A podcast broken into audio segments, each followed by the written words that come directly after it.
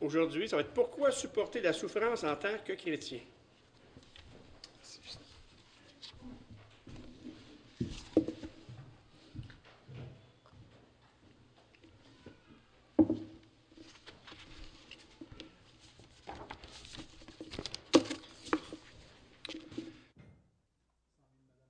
Hein? Le piano, la, la guitare, c'est pas le piano.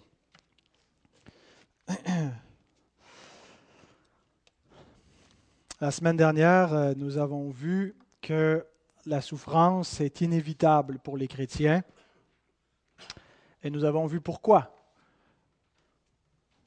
Parce que nous sommes séparés du monde, une séparation de nature spirituelle. Nous sommes dans une, euh, une, catégorie spirituelle différente de celle du monde. Le monde est du malin, nous sommes de Dieu, par la grâce, bien sûr. Et à cause de cela, le monde s'oppose à l'Église, s'oppose à nous, parce que le monde est le théâtre de l'opposition euh, du diable envers Dieu, du diable contre Dieu, qui est rebelle. Et donc, ceux qui sont du malin euh, manifestent aussi leur nature, manifestent qu'ils sont des enfants de colère, ils sont rebelles à Dieu, et ils s'opposent à ceux qui ne sont pas du monde, qui sont de Dieu. Et euh, cette séparation engendre beaucoup de souffrance. Et nous avons vu comment les chrétiens peuvent arriver à supporter ces choses dans le monde, euh, en particulier avec le verset 34 qui nous disait ceci. Vous avez accepté avec joie l'enlèvement de vos biens, sachant que vous aviez des biens meilleurs et qui durent toujours. Nous avons une consolation éternelle qui nous permet de supporter les maux, les afflictions temporelles. Nous pouvons supporter la souffrance présente à cause de ce que nous possédons éternellement par Jésus-Christ.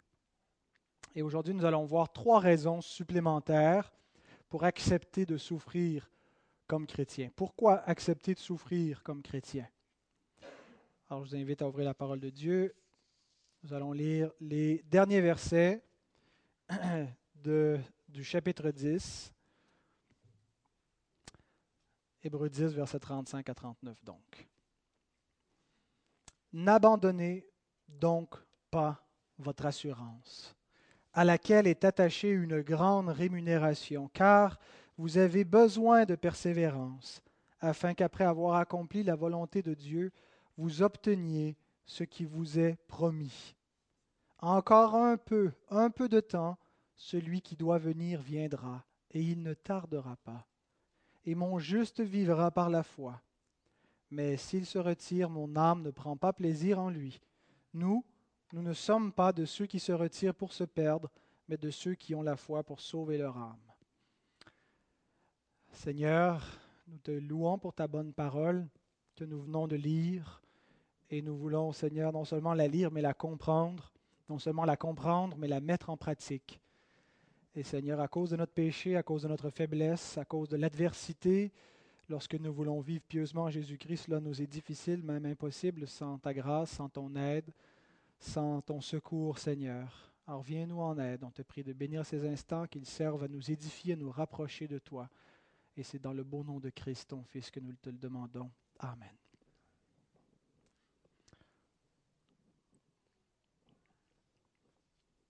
Alors, j'ai divisé les versets en trois, en ayant comme thématique de trouver trois euh, raisons supplémentaires pour accepter de souffrir. Alors, la première raison, le premier point, c'est parce que cela est nécessaire pour obtenir la récompense céleste. Qu'est-ce que vous pensez de cette affirmation? Il est nécessaire de souffrir pour entrer au ciel. Certains vont dire ça fait un peu catholique. Hein? Il faut gagner son ciel. Et ce n'est pas dans ce sens-là que je l'affirme. Ce n'est pas dans, le, sens de gagner son ciel, il faut souffrir pour gagner son ciel, mais j'affirme néanmoins qu'il est nécessaire de supporter la souffrance pour entrer euh, au ciel. Relisons les versets 35 et 36. N'abandonnez donc pas votre assurance à laquelle est attachée une grande rémunération, car vous avez besoin de persévérance afin qu'après avoir accompli la volonté de Dieu, vous obtenez ce qui vous est promis. Nous sommes sauvés par la foi seule, sans les œuvres de la loi. Amen. Et la foi qui nous sauve est une foi qui persévère jusqu'à la fin, bon gré, mal gré. Amen. Donc, persévérance et foi sont inséparables. Tu peux venir t'approcher plus proche. Viens t'asseoir auprès de ta sœur. C'est pas grave. Là. Sois pas mal à l'aise. Alors, foi et persévérance sont inséparables. Autant il est impossible d'être sauvé si on ne croit pas, il est impossible d'être sauvé si on ne persévère pas. La foi qui sauve est une foi qui persévère. C'est ce qui la distingue d'une fausse foi, de la foi temporaire, de la foi qui croit pour un temps, euh, comme la, terre, la semence qui est tombée dans les endroits pierreux, qui a, porté du fruit momentanément, mais qui s'est aussitôt desséché dès qu'il y a eu une tribulation à cause de la parole qui a été semée. Euh, on voit que, de quelle nature elle est. Ce n'était pas une foi véritable. C'était, elle avait l'apparence d'une foi, mais une foi temporaire n'est pas une foi à salut. C'est la foi des apostats. Et n'oublions pas que ce texte de ce matin fait partie de, la mise en garde contre l'apostasie.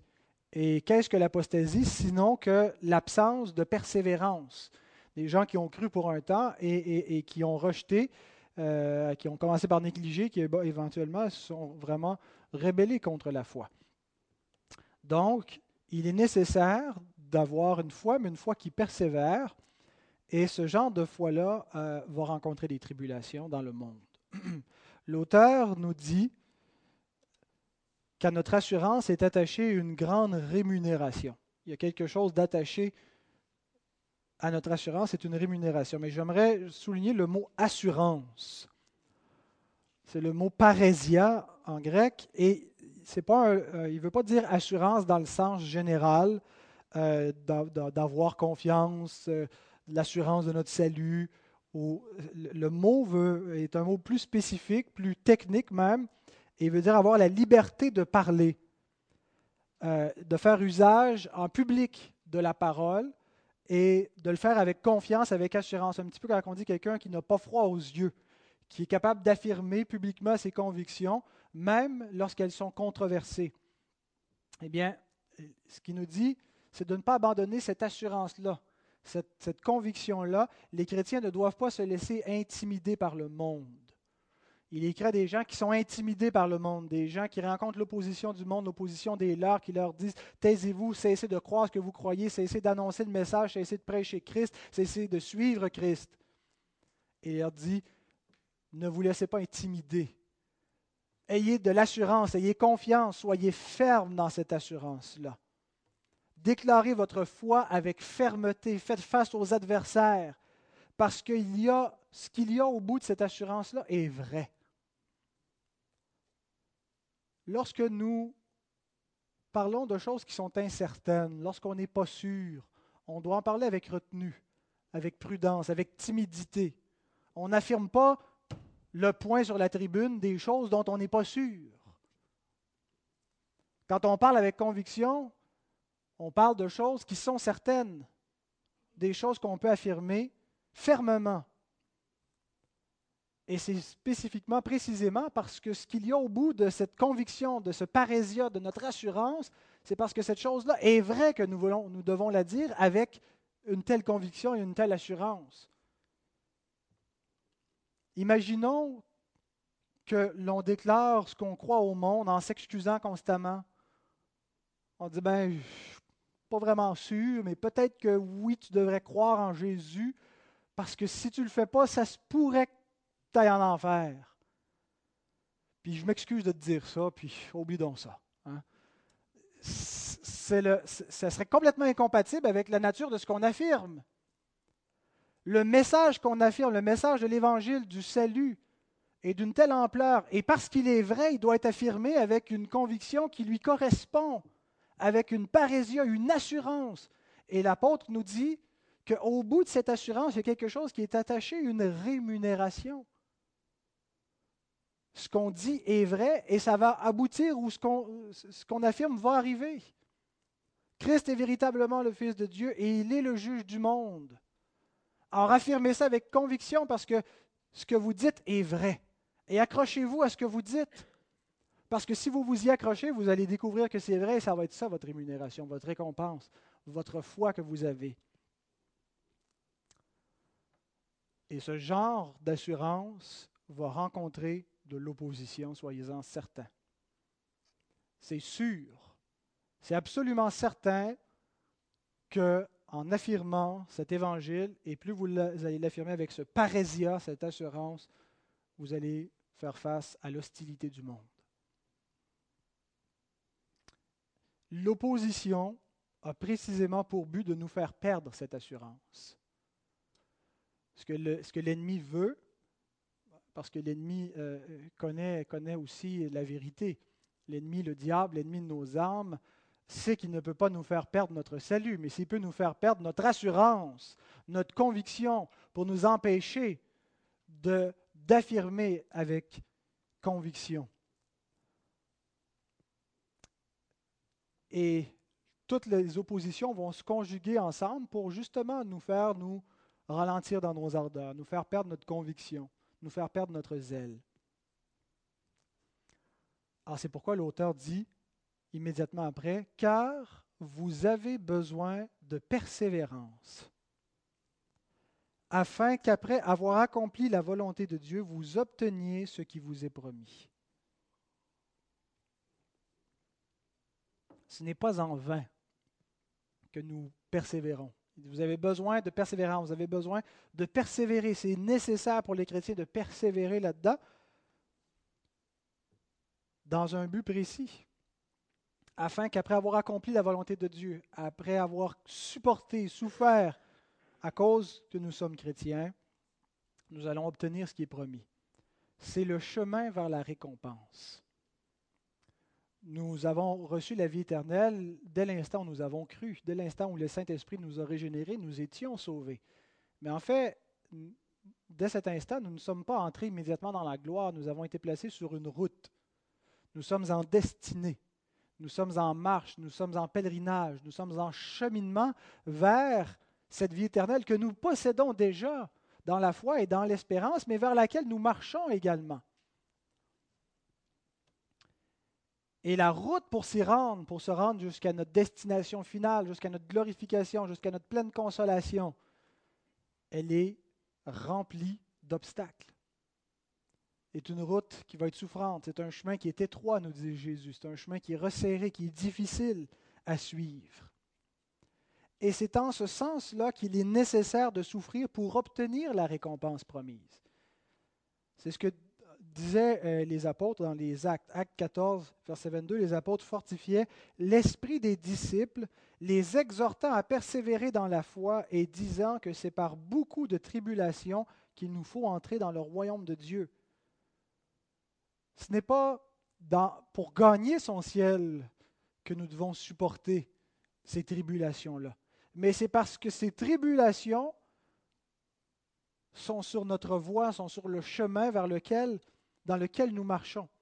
Et il est impossible de les éviter tant aussi longtemps que nous suivons la voie étroite du salut. Lorsque nous sommes en Jésus-Christ, que nous marchons dans ses voies, que nous tendons vers le but, que nous parcourons la route qu'il y a pour nous et que nous nous dirigeons vers notre destinée, eh bien, il y aura beaucoup de tribulations. C'est pourquoi l'Écriture dit c'est par beaucoup de tribulations qu'il vous faut entrer dans le royaume des cieux. Ce n'est pas que nos tribulations vont nous le mériter, mais ce sont les tribulations qui sont là pour nous empêcher, pour nous enlever notre conviction, pour faire qu'on soit qu'on porte moins de fruits, qu'on perde notre assurance. Mais qui que nous soyons, si nous voulons être en Jésus-Christ, nous serons persécutés et c'est par cette voie de tribulation qu'il nous faut entrer dans le royaume. Alors, il est nécessaire d'accepter la souffrance pour obtenir la récompense céleste. Parce que nous avons vu ce qui arrive aux apostats, à ceux qui croient pour un temps, qui se retirent et qui refusent de marcher dans les voies du Seigneur. Et c'est la même chose qui nous a été, dite au chapitre 6 dans l'Épître aux Hébreux. Euh, c'est là où on retrouve une autre mise en garde importante face à l'apostasie. Et l'auteur termine de la même façon en disant, Nous désirons que chacun de vous montre le même zèle pour conserver jusqu'à la fin une pleine espérance en sorte que vous ne vous relâchiez point et que vous imitiez ceux qui, par la foi et la persévérance hérite des promesses. C'est par la foi et la persévérance que nous allons hériter de, des promesses que Seigneur nous a faites. C'est pourquoi il faut accepter de souffrir comme chrétien. Deuxième raison, nous devons accepter de souffrir comme chrétien parce que nous obtiendrons justice.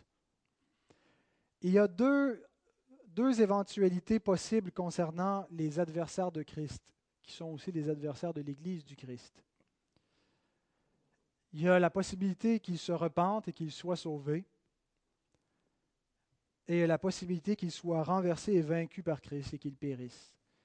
Et dans ces deux cas, nous devons nous réjouir de ce qu'il est écrit, Je suis vivant, dit le Seigneur, tout genou fléchira devant moi et toute langue donnera gloire à Dieu. Il y a vraiment une façon malsaine de, de souhaiter la souffrance de nos ennemis, de souhaiter leur malheur, leur souhaiter l'enfer. Mais il serait vraiment malsain de ne pas souhaiter que tout genou fléchisse devant Dieu, de ne pas souhaiter que toute langue finisse par confesser le nom de Christ. Parce que c'est ce qui va arriver à tous les ennemis actuels de Dieu, à tous ceux qui s'opposent, à tous ceux qui rejettent sa grâce et qui rejettent ses commandements, qui sont rebelles à Dieu, ils vont fléchir le genou. Hein, bon gré, mal gré, nous sommes venus parce que Dieu nous a vaincus maintenant par son esprit et qu'il a triomphé de notre rébellion et qu'il nous a donné la repentance et que nous nous sommes repentis. Mais d'autres vont aussi se repentir sans obtenir de réconciliation et ils vont confesser, ils vont cesser de se rébeller. L'enfer, ce n'est pas un lieu où euh, euh, tous ceux qui y sont sont en opposition et en rébellion ouverte contre Dieu. C'est la fin de la rébellion. C'est le châtiment où les hommes dans une souffrance confessent que Dieu est juste éternellement sans jamais obtenir une réconciliation avec lui. Alors c'est Dieu qui est vraiment parvenu à vaincre ses ennemis, à vaincre les rebelles. Et quelque part, cette condition-là est mieux sur le, plan de la justice, sur le plan de euh, face à Dieu, que de laisser ad vitam aeternam, les hommes continuent dans leur rébellion contre Dieu. Lorsqu'il y a des gens qui agissent de manière criminelle dans la société, nous préférons qu'ils subissent un châtiment et nous, nous, sommes satisfaits de les savoir en prison, même s'ils souffrent, parce que nous savons que cela est mieux et pour eux et pour le reste de la société, parce que justice a été faite. Et nous devons, comme chrétiens, espérer le moment où les hommes cesseront d'être rebelles à Dieu où tout genou fléchira, où toute langue confessera. Et ce sera le temps où non seulement Christ va, venger sa colère sur ses adversaires, mais où les siens seront délivrés, où les siens qui subissent l'injustice, ou les siens qui souffrent à cause de son nom, vont obtenir justice, vont être justifiés face à tous les hommes. Tous ceux qui se moquent des croyants, un jour vont se repentir de cela. Tous ceux qui persécutent, tous ceux qui pensent que, les croyants sont, sont, fous parce que la foi est, une folie pour ceux qui périssent, notre évangile est une folie pour ceux qui périssent, un jour vont reconnaître qu'ils étaient fous. Et, quelque part, on, on, va être justifié, on va obtenir justice face aux hommes. Et le texte nous dit ceci au verset 37. Encore un peu un peu de temps. C'est vraiment une expression qui, dans le grec, est assez forte. Encore un tout petit peu de temps, ça s'en vient, c'est tout près. Celui qui doit venir viendra, il ne tardera pas.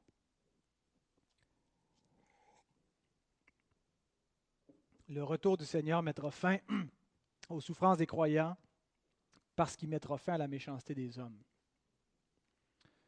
Et j'attire votre attention sur l'expression encore un peu, un peu de temps on dirait qu'ils euh, n'ont pas tout à fait la même notion de temps que nous. Hein.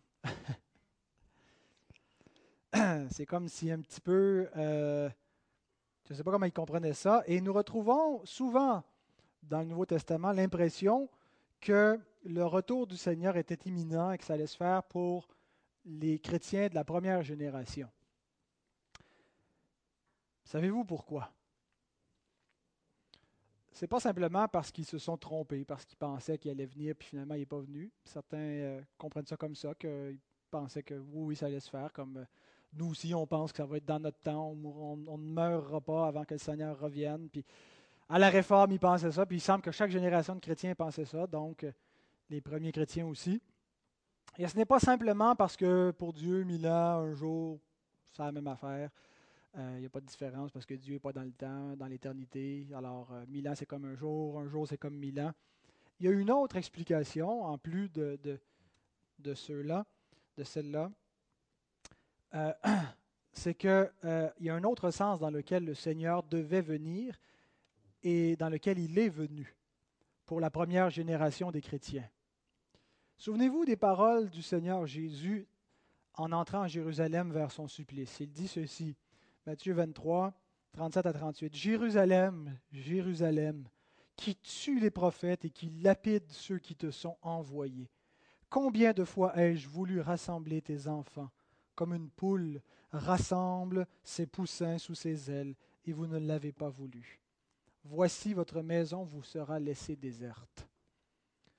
Jérusalem qui a persécuté ceux que Dieu lui envoyait jusqu'au Fils de Dieu lui-même, qui a été mis à mort à Jérusalem par cette nation qui était dans une alliance avec Dieu, et qui a continué de persécuter les disciples de Christ.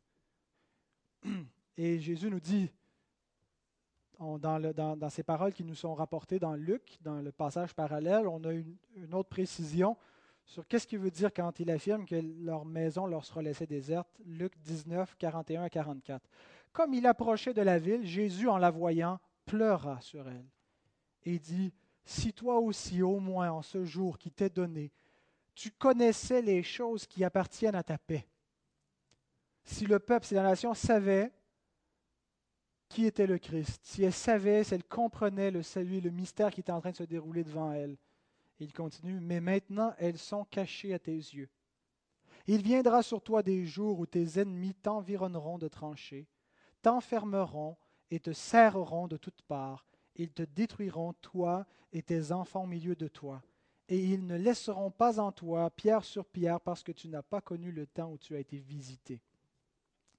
Alors, dans Matthieu, il nous dit que parce qu'elle met à mort ce que Dieu lui envoie, Jérusalem, la nation, juive. Sa maison va lui, être laissée déserte. Et il précise dans Luc qu'un jugement s'en vient. Jésus annonce un jugement sur la nation juive.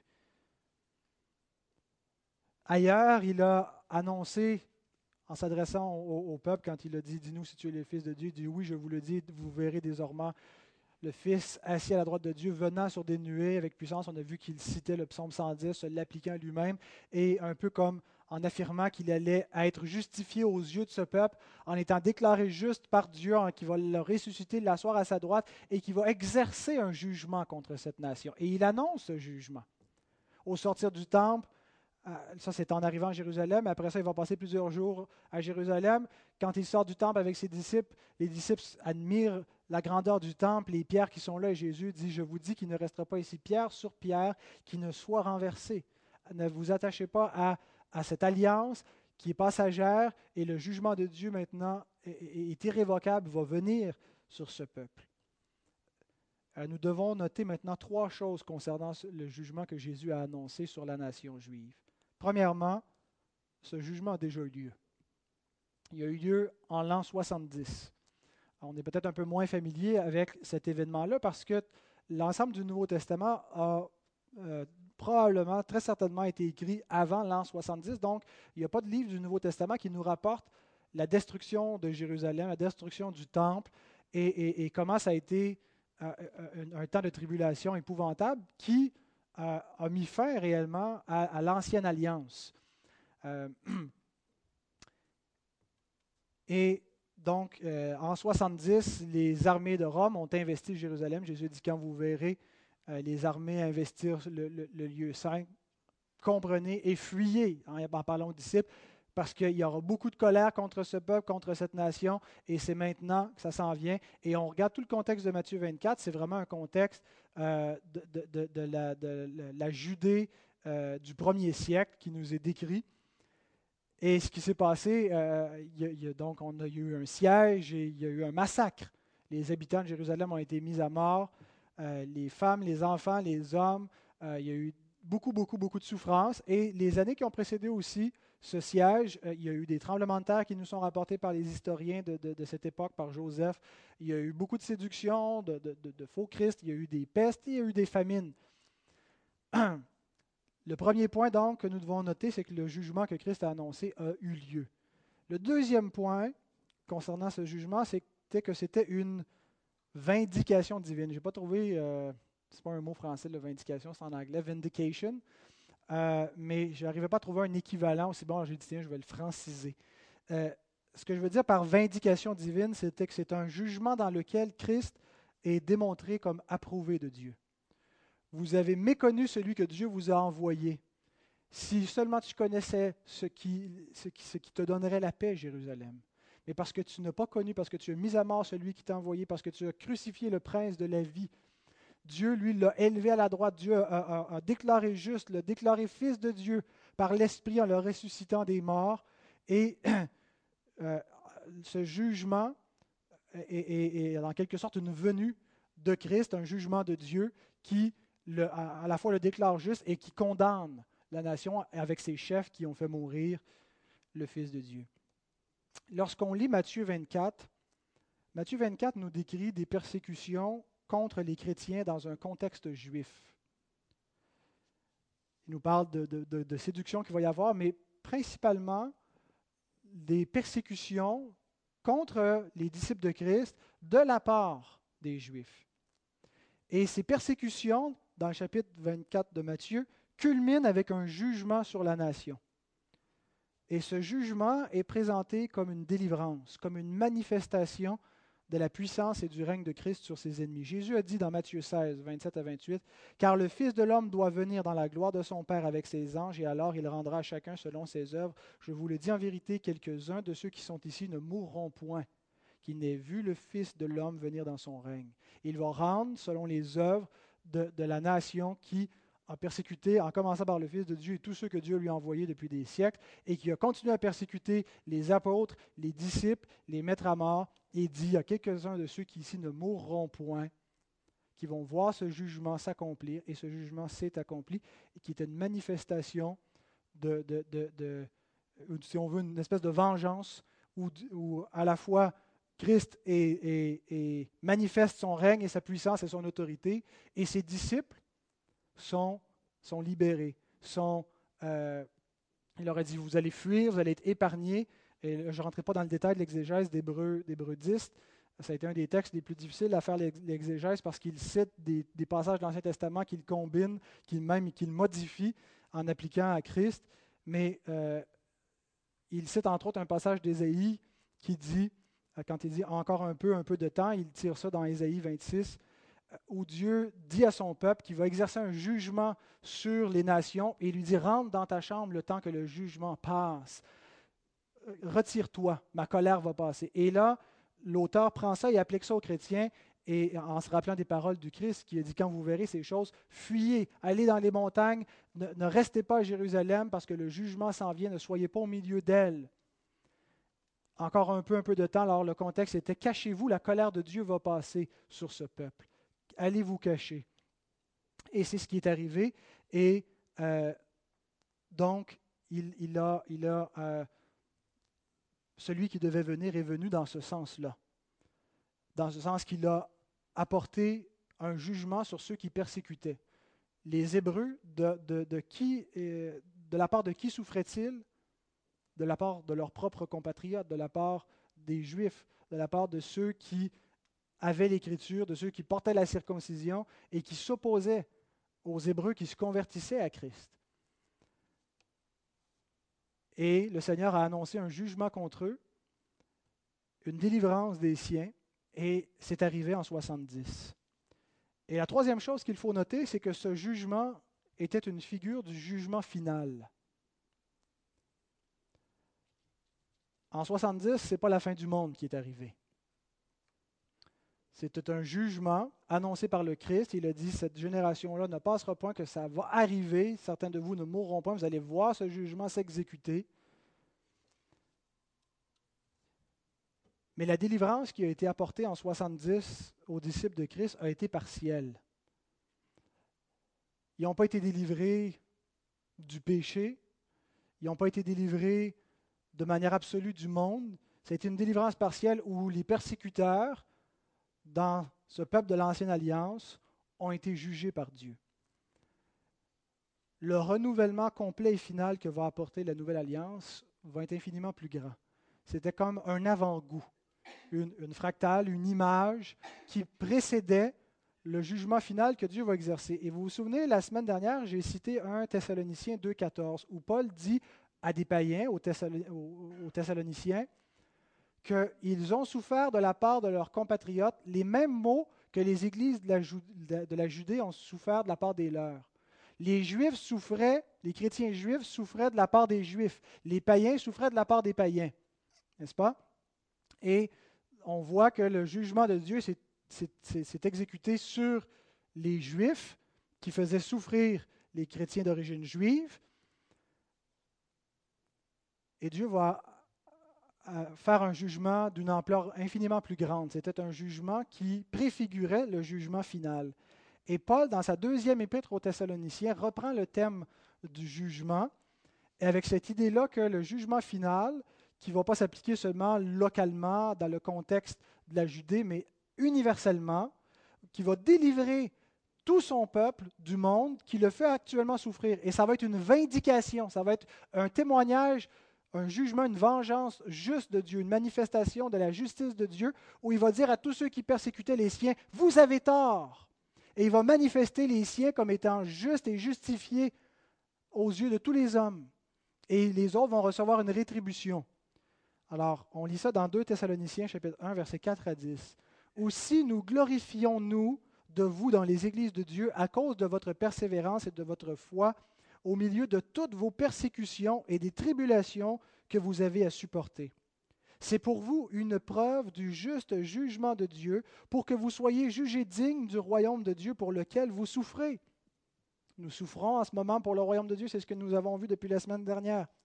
Car il est de la justice de Dieu, c'est une vindication, de rendre l'affliction à ceux qui vous affligent et euh, et de vous donner, à vous qui êtes affligés, du repos avec nous, lorsque le Seigneur Jésus apparaîtra avec les anges de sa puissance au milieu d'une flamme de feu pour punir ceux qui ne connaissent pas Dieu et ceux qui n'obéissent pas à l'évangile de notre Seigneur Jésus. Ils auront pour châtiment une ruine éternelle loin de la face du Seigneur et de la gloire de sa force, lorsqu'il viendra pour être en ce jour-là glorifié dans ses saints et admiré dans tous ceux qui auront cru, car notre témoignage auprès de vous a été cru. Donc, en 70, ce qui s'est passé, c'est un jugement que Christ a annoncé qui devait libérer en quelque sorte une venue du Christ pour exercer un jugement. Mais ce n'est pas la fin du monde, ce n'est pas le jugement dernier qui est arrivé. Ce jugement-là, comme tel, le jugement en tant que tel, ce n'est pas le jugement qui a envoyé les hommes à la perdition et qui délivrait les autres totalement de la présence du péché pour les amener dans la gloire parfaite. Mais c'était une figure de cela, de ce jugement que Dieu allait faire à la fin. Et Paul en parle et nous annonce l'ampleur, comme Dieu a libéré le reste en Israël, qui était le reste croyant, de, l'Israël incroyant qui le persécutait. Dieu va délivrer son Israël ah, de la nouvelle alliance, de toutes les nations dans lesquelles il est répandu, lorsqu'il va revenir et qu'il va, il va, il va, donner, euh, il va punir ceux qui désobéissent et il va euh, donner le repos aux siens. Alors il faut supporter les tribulations parce que bientôt le Seigneur délivrera son Église. Et bientôt avait un sens immédiat pour les, lecteurs de l'Épître aux Hébreux. ça a été écrit dans les années 60 du premier siècle. Et en à peine dix ans, euh, il s'est écoulé quelques années, et le jugement qui avait été annoncé par le Christ a eu lieu, qui était une délivrance. Mais nous regardons plus loin et nous attendons une délivrance totale et finale. Nous l'espérons. Et c'est pourquoi en ce moment nous devons supporter l'affliction. Parce que nous savons où cette, souffrance, là où elle va mener. Elle ne va pas mener à ce qu'on soit vaincu. Supporter la souffrance en, craignant que tôt ou tard, elle pourra avoir raison de nous, que nous allons finir par nous décourager, être totalement écrasés par cette souffrance, ça serait difficile, ça serait inquiétant, on, ne serait pas intéressé. Mais de supporter la souffrance en sachant qu'on va obtenir une pleine délivrance, en sachant que nous avons déjà la victoire parce que c'est la victoire de Christ, nous pouvons supporter les tribulations. Et troisièmement, nous devons accepter de souffrir parce que nous démontrons ainsi que nous sommes sauvés. Nous démontrons ainsi de quel côté nous sommes. L'auteur termine en déclarant dans quelle catégorie se trouvent ceux qui supportent la souffrance. Hébreux 10, 38 à 39. Mon juste vivra par la foi, mais s'il se retire, mon âme ne prend pas plaisir en lui. Nous, nous ne sommes pas de ceux qui se retirent pour se perdre, mais de ceux qui ont la foi pour sauver leur âme. Voyez-vous, l'auteur présente deux catégories. La catégorie de ceux qui se retirent, et euh, dans quelle catégorie sont-ils ceux qui se retirent? Dans ceux qui n'ont pas la foi, dans ceux qui sont perdus. Et il y a la, la catégorie de ceux qui persévèrent dans la foi et qui sauvent leur âme. La lignée de ceux qui ont la foi et qui persévèrent dans la foi a toujours été persécutée. Depuis le temps d'Abel, la lignée des croyants a toujours été persécutée. Jésus nous dit même de se réjouir lorsque nous sommes persécutés, pas pour les, persécutions elles-mêmes, mais parce qu'elles nous indiquent quelque chose, ces persécutions. Parce que c'est ainsi qu'ont été traités les prophètes qui ont été avant vous. Alors lorsque vous êtes persécutés à cause de la justice du royaume, réjouissez-vous parce que ça veut dire que vous êtes dans la même gang qu'eux. Et Paul va jusqu'à faire de cela un signe de salut et de perdition. Philippiens 1, 27 à 29. Combattant d'une même âme pour la foi de l'Évangile, sans vous laisser aucunement effrayer par les adversaires, ce qui est pour eux une preuve de perdition. Qu'est-ce qui caractérisait Caïn? Ses œuvres étaient mauvaises, c'est pour ça qu'il persécutait son frère parce qu'il était du malin. C'est pour eux une preuve de perdition, mais pour vous, de salut, et cela de la part de Dieu. Car il vous a été fait la grâce par rapport à Christ, non seulement de croire en lui, mais encore de souffrir pour lui. Méchante belle grâce, la grâce de souffrir pour Christ. Mais cette grâce-là, d'être capable de supporter la souffrance, nous est donnée de Dieu, et elle est là comme un signe de notre appartenance à Dieu. Nous préférons de loin le témoignage intérieur du Saint-Esprit qui atteste à notre esprit que nous sommes enfants de Dieu, n'est-ce pas? mais nous devons nous réjouir dans l'opposition que nous rencontrons, dans l'adversité euh, à laquelle nous faisons face comme chrétiens, parce qu'elle est un signe, une preuve que nous sommes bel et bien sortis du monde. Parce que le monde aime ce qui est à lui. Et si nous étions du monde, le monde nous aimerait, le monde nous écouterait. Et parce que nous ne sommes pas du monde, parce que nous sommes sortis du monde, parce que nous sommes de celui qui a vaincu le monde, le monde ne nous aime pas l'auteur s'apprête maintenant à démontrer à quelle lignée les chrétiens appartiennent à partir du chapitre 11. Chapitre 11, dans quoi on entre? C'est ce qu'on appelle le Hall of Fame des, croyants. Le, c'est comment on traduirait ça, le Hall of Fame? Quand on voit, là, par exemple, c'est quoi le, musée de la Coupe Stanley qu'on allait euh, quand on était dans le PEIA en anglais, il y avait le Hall of Fame, tous les meilleurs joueurs qui avaient eu des records, leur nom est là, c'est quoi leur record, des statistiques les concernant. Alors là, le chapitre 11, c'est le Hall of Fame, le, mur des, des, fameux, des, euh, des célébrités, voilà, qui euh, se sont distingués par leur foi. Le temple de la renommée des croyants. Ah, voilà, c'est le temple de la renommée des croyants, le chapitre 11. Et c'est le lien entre le chapitre 11 et le chapitre 10.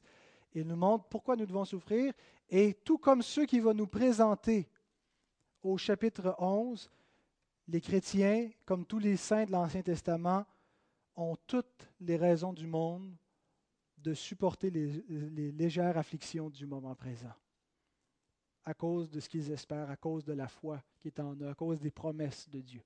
Alors nous, allons, nous avons vu le fondement doctrinal. Maintenant, il va nous donner une grande démonstration comment dans l'histoire s'est manifesté cette foi, comment d'autres nous ont précédés, ont souffert ces choses-là, les ont endurées et comment ils ont triomphé par la foi.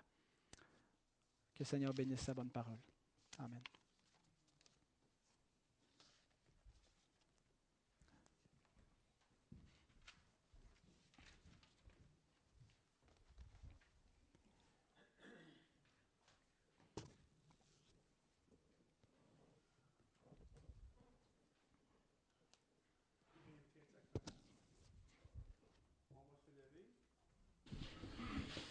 Célébrons Dieu le 42 à celui qui nous aime.